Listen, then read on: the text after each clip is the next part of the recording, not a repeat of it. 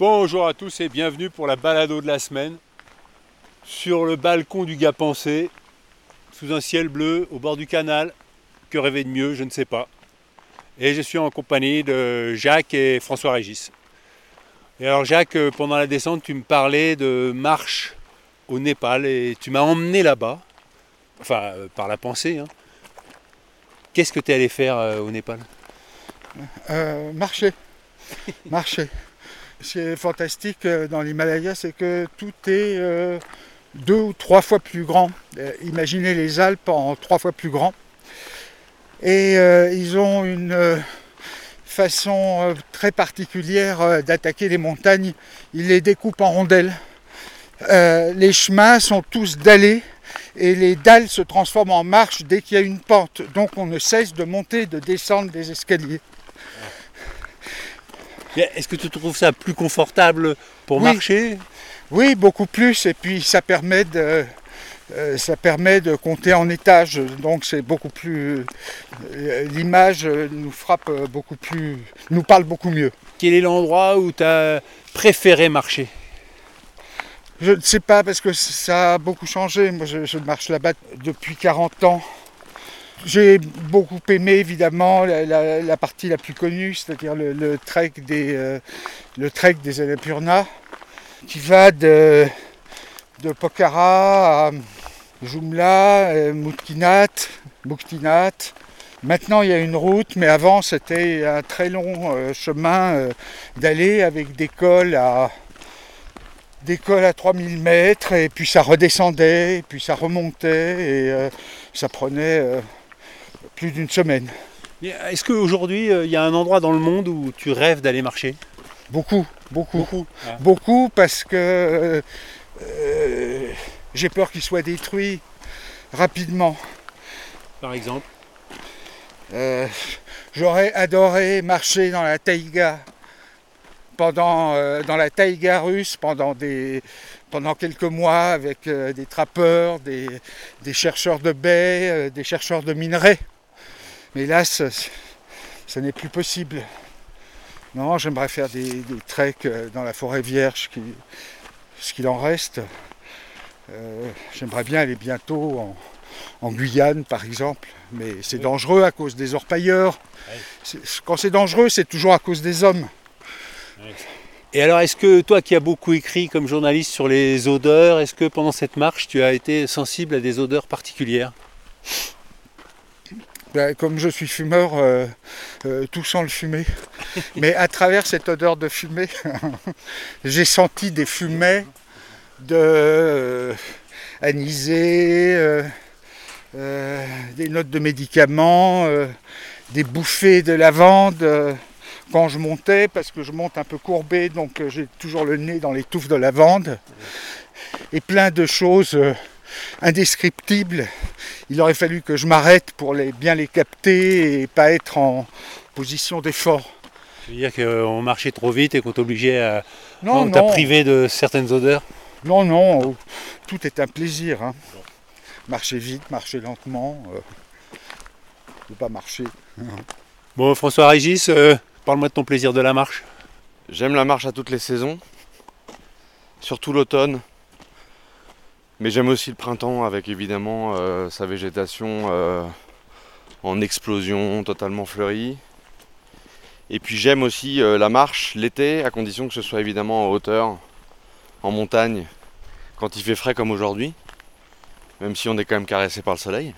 Et j'aime par exemple ce que tu viens de me proposer de me faire découvrir, une région où je n'étais jamais venu ces Alpes riantes, ensoleillées, où on sent déjà la Méditerranée. Effectivement, les grandes touffes de lavande bien fleuries, qui laissent des effluves incroyables sur notre passage. Ben, c'est ces Alpes euh, qui regardent vers, euh, vers le sud, euh, c'est le rêve.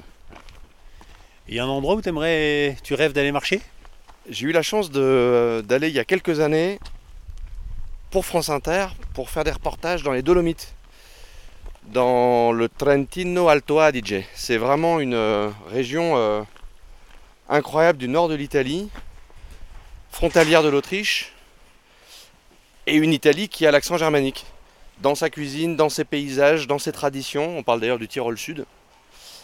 Et, euh, j'ai été frappé par la beauté de cette région, très montagneuse, avec des gens solides, intègres, enracinés dans leur paysage, avec euh, évidemment une cuisine euh, totalement euh, en symbiose avec son territoire, c'est-à-dire très rustique, alpine, qui m'a beaucoup séduit. Et il est vrai que j'étais un peu frustré parce que je fais souvent mes voyages un peu au pas de course, 2-3 jours, pour grappiller des saveurs à droite à gauche, visiter des producteurs, des restaurateurs, etc.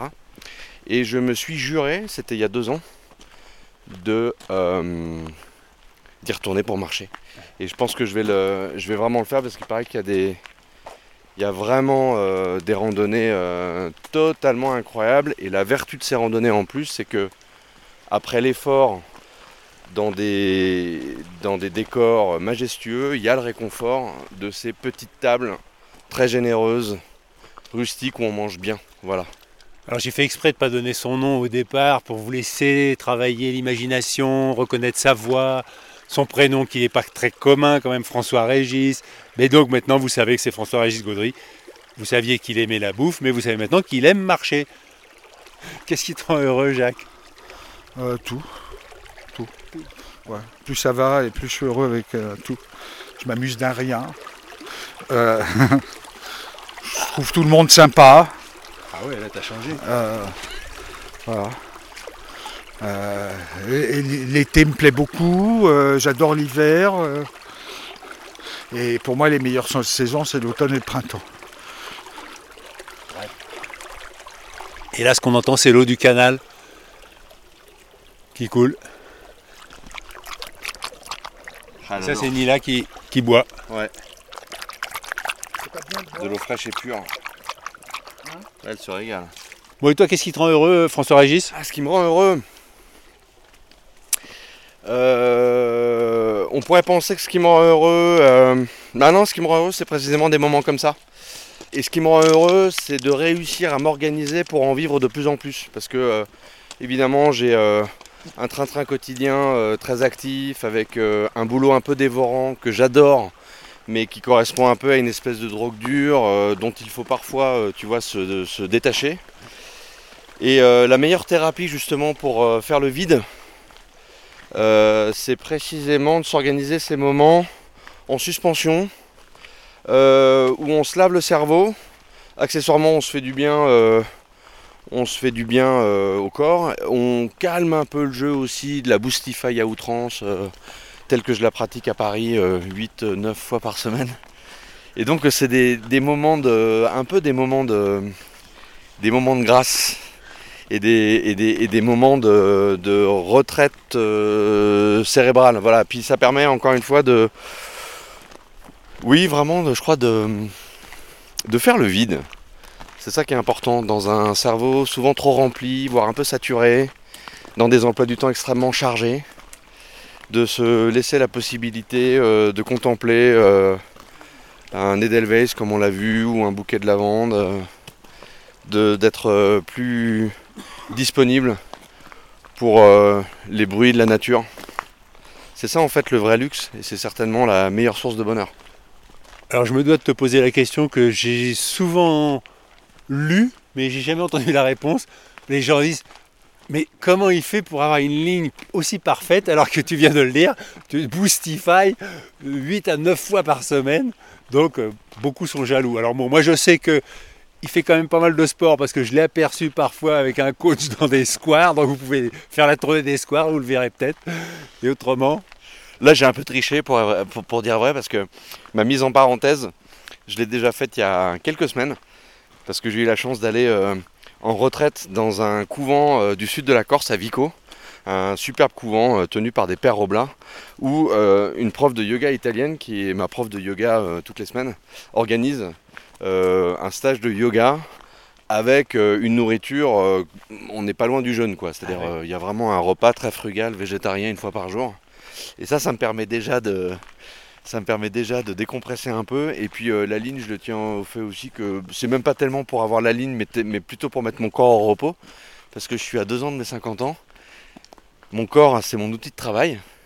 je n'ai plus les mêmes capacités digestives que quand j'avais 30 ou 35 ans. Et il faut désormais faire un peu attention à tout ce qui est un peu inflammatoire. euh, euh, bah, euh, le sucre, le gluten, le lactose, tout ça. Donc je me mets en pause très régulièrement, au moins une fois par an. Et j'avais fait un jeûne intermittent pendant plusieurs semaines qui m'a fait beaucoup de bien et qui permet à mon corps d'appuyer sur reset et de repartir pour un tour.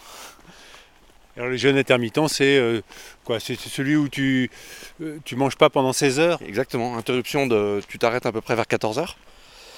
Interruption de, de- toute consommation d'aliments. Tu bois de l'eau évidemment, tu as le droit. Et des tisanes. Et euh, tu peux euh, repetit déjeuner le lendemain à partir de 8-9 heures. euh, en général, petit déjeuner frugal et tu refais un déjeuner. Donc ça correspond à un repas par jour globalement avec euh, un petit déjeuner euh, pas très copieux. Et alors, tu travailles, enfin je sais pas si c'est un travail d'ailleurs, mais tu as le projet, là tu organises euh, à Uzès un festival, tu peux nous en dire plus? Le festival s'appelle Saveur et Savoir et c'est un petit festival euh, que j'organise effectivement avec la mairie d'Uzès sur la proposition de la librairie de la Place aux Herbes qui est une des plus jolies et plus charmantes librairies de France qui donne vraiment sur cette place avec ses arcades, c'est absolument splendide. Et c'est une petite librairie qui s'est montée il y a quelques années, qui apporte beaucoup d'énergie euh, culturelle et intellectuelle à la ville d'Uzès. Et quand ils m'ont proposé de m'associer à eux pour imaginer des rencontres qui réconcilient la gastronomie avec la culture, parce que parfois la gastronomie on la réduit un peu évidemment euh, à des recettes, euh, à des gestes. Alors moi j'adore les recettes, j'adore cuisiner, etc. Mais la, cuisine c'est aussi des nourritures, une façon de se nourrir euh, intellectuellement et spirituellement. quoi. C'est ça qui est intéressant. Donc du coup on a voulu euh, imaginer ça, et on l'a fait sur trois jours, ce sera les 13, 14 et 15 octobre prochains. Et en plus euh, j'ai emmené dans l'aventure un certain Laurent Delmas, qui est un, comme vous le savez, Monsieur Cinéma de France Inter. Monsieur Cinéma de France Inter et c'est surtout un très bon copain de localement parce que moi j'ai mes attaches par mes parents à Uzès qui y habitent depuis maintenant une vingtaine d'années. Laurent est originaire du Gard évidemment et euh, on s'y retrouve très souvent avec Laurent pour euh, déguster, aller rencontrer des vignerons, des producteurs. Et Laurent euh, est en train de monter une magnifique programmation au Capitole qui est le petit cinéma d'art et d'essai d'Uzès. Une programmation de films nouveaux et plus anciens, très concernés évidemment, très portés sur la chose, très portés sur la gastronomie. Et c'est comme ça qu'on pourra bah, rencontrer des auteurs, participer à des démonstrations de cuisine, assister à des conférences avec euh, de nombreux auteurs qui parleront de la cuisine et de la gastronomie sous un biais historique, patrimonial, nutritionnel. Il y aura des scientifiques, des historiens, des cuisiniers, des chefs, et des artisans de bouche. Et euh, on est très content d'organiser la première édition de, ce festival qui, va commencer à taille humaine, mais qui euh, prendra peut-être, si ça marche, un peu plus d'ampleur dans les années prochaines. C'est ce qu'on te souhaite. merci. Un, un grand festival, alors que là nous passons près de la ferme des mille pattes. Quelle région Bon, Zachary qui est avec nous, euh, as-tu un petit commentaire à faire, Zachary? Moi je peux le faire le commentaire à sa place. Ah, vas-y. C'est que je suis très admiratif de ses performances sportives. Parce que monter quand même la Charence en 43 minutes, en mode trail, à l'âge de 16 ans, je dis chapeau. Merci. Et C'est quoi pourquoi tu, fais, pourquoi tu vas si vite, mon chéri? La nature est si belle. Oui, mais je préfère. euh, comme, comme ça, j'ai les deux. J'ai la performance physique. Et ensuite, quand je suis là-haut, j'ai plus de temps pour euh, observer. C'est vrai. Vu que le meilleur point de vue, ça reste d'en haut, je trouve. Donc euh, j'y gagne euh, sur tous les points. Et c'est vrai que tu m'as dit que tu avais même eu le temps de faire une sieste en nous attendant au sommet. Oui, Du pic de, Quel insolent du pic de Charence. Faut jurer pas que les- tous les hauts alpins m'écrivent pour corriger. Mais oui, on sait bien que c'est le pic de Charence. Qu'est-ce qui te rend heureux en ce moment? Plein de petits plaisirs qui me rendent euh, heureux, on va dire, comme euh, bah, marcher, euh, ça me j'aime bien parce que j'ai que envie de marcher quand je cours, donc euh, donc euh, j'aime bien marcher maintenant, faire du sport pendant ou après, j'aime bien manger des choses que j'aime, plein de Ah oui. plein de plaisirs. Alors, Important. Qu'est-ce que t'aimes manger, vu qu'on est avec François Régis La bonne cuisine de sa maman, qui est une excellente cuisinière, Laurane. C'est vrai, Ah qui oui. est la réalisatrice de François Régis. Oui. Enfin non, c'est la réalisatrice, on va dire, dont on va déguster. Oui. Parce que François Régis se réalise tout seul. Alors, qu'est-ce que tu aimes manger? Qu'est-ce que Bah, qu'est-ce qui te ferait saliver là? En ce moment, euh, bah, le, le plat qui nous attend, euh, il, me donne envie. Ah. Et tu m'as dit des, des côtelettes avec euh, de la polenta Voilà, un gratin de polenta.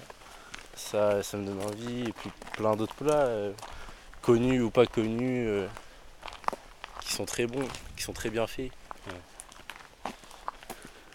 Je voudrais m'arrêter une minute. Mais Pourquoi peut- Ou peut-être deux. Pour euh, m'imprégner. Pour m'imprégner de toute cette beauté, de tout ce mystère. De, euh, je, me trouve ici seul euh, au milieu des arbres et j'ai l'impression d'être dans une, au milieu d'une foule qui sont tous en train de, me regarder, de m'entourer. euh. C'est un sentiment très tonifiant qui me met en confiance. Quand je suis dans la nature, j'ai à nouveau, j'ai plus que jamais foi dans, dans je sais pas quoi, foi dans le- la suite, dans la vie. Tous ces, ces êtres qui vivent sans rien demander, sans se plaindre. Tu parles de tous ces arbres qui nous Oui, entourent. oui, ça absolument. Alors que nous, nous passons notre temps à nous plaindre pour ceci, pour cela. Voilà. Et ces fleurs euh, tellement euh, délicates et puissantes aussi, parce que habitées par cette euh, pulsion de vie.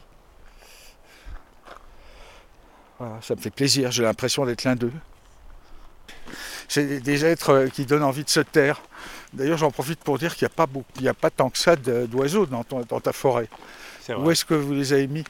Les oiseaux s'expriment le matin et le Ah, soir. Oui, mais quand même. Il y a des pics. Il y a moins d'oiseaux dans les forêts de montagne que dans les Euh. forêts de plaine, Ouais, peut-être, ouais. peut-être. Il est magnifique cet arbre. Il est mort mais magnifique. La chose importante à dire sur les chemins du Népal, c'est que c'est des chemins qui, qui peuvent vous monter euh, obstinément euh, 3000 mètres. Ouais. Euh, Il n'y a pas d'autre solution. Donc euh, c'est des chemins qui passent, euh, qui traversent des torrents, euh, qui passent dans la forêt. Très souvent, il y a des sangsues qui vivent dans la forêt, qui se laissent tomber sur le chemin. Donc il faut les éviter. Ensuite, on grimpe euh, par des rizières. Euh, et tout ça toujours d'aller. On, passe dans, dans des cours de, dans des cours de ferme à l'intérieur de villages. Et puis ensuite on monte dans des landes un peu euh, glaciales. Et puis on arrive dans les rochers, dans les chaos de rochers, etc. Voilà ce que je voulais dire. Et toujours sous la forme d'un escalier. C'est pour, les amateurs d'escalier. On peut concevoir la vie comme un, escalier perpétuel. Bah, D'ailleurs, euh, François Régis, son téléphone, il nous a dit combien d'étages on avait gravi aujourd'hui. François Régis, il est déjà au 36e étage, lui. Ah, attends, en plus. Ouais, François, sans ascenseur. François Régis, on a fait combien d'étages alors aujourd'hui selon ton téléphone? C'est un peu triste de, de mesurer tout d'un coup, la, la poésie disparaît, de mesurer sa performance avec euh, son téléphone, mais globalement il est indiqué 16 km 27, 23 232 pas, ce qui équivaudrait ensuite, puisqu'il calcule aussi le- les dénivelés, à 228 étages. Je peux même te préciser que nous sommes censés avoir perdu 1576 calories. Voilà, on est content quand on a Ah, ces là, chiffres. Là, on peut passer à table. Non, franchement, on devrait euh, surtout s'abstenir de regarder ça. Donc vous avez noté 14 et 15 octobre à Uzès pour Saveur et Savoir avec euh, François-Régis Gaudry et Laurent Delmas et bien d'autres évidemment. Et moi j'en profite pour vous dire aussi que le 23 septembre je serai au festival des Globetrotters, les aventuriers du bout du monde. Et oui ça s'appelle comme ça à Massy, en région parisienne. Et donc euh, voilà, si ça vous intéresse, vous allez sur abm.fr c'est le site, hein, ça n'a rien à voir avec la marque de voiture. Et vous aurez toutes les informations. Et là, justement, à propos de voiture, il y a des tracteurs. Et ben voilà, on vient de croiser deux tracteurs. Et c'est sur ces bruits mécaniques que va se terminer la balado. Je vous donne rendez-vous mercredi prochain. D'ici là, portez-vous bien. Allez, ciao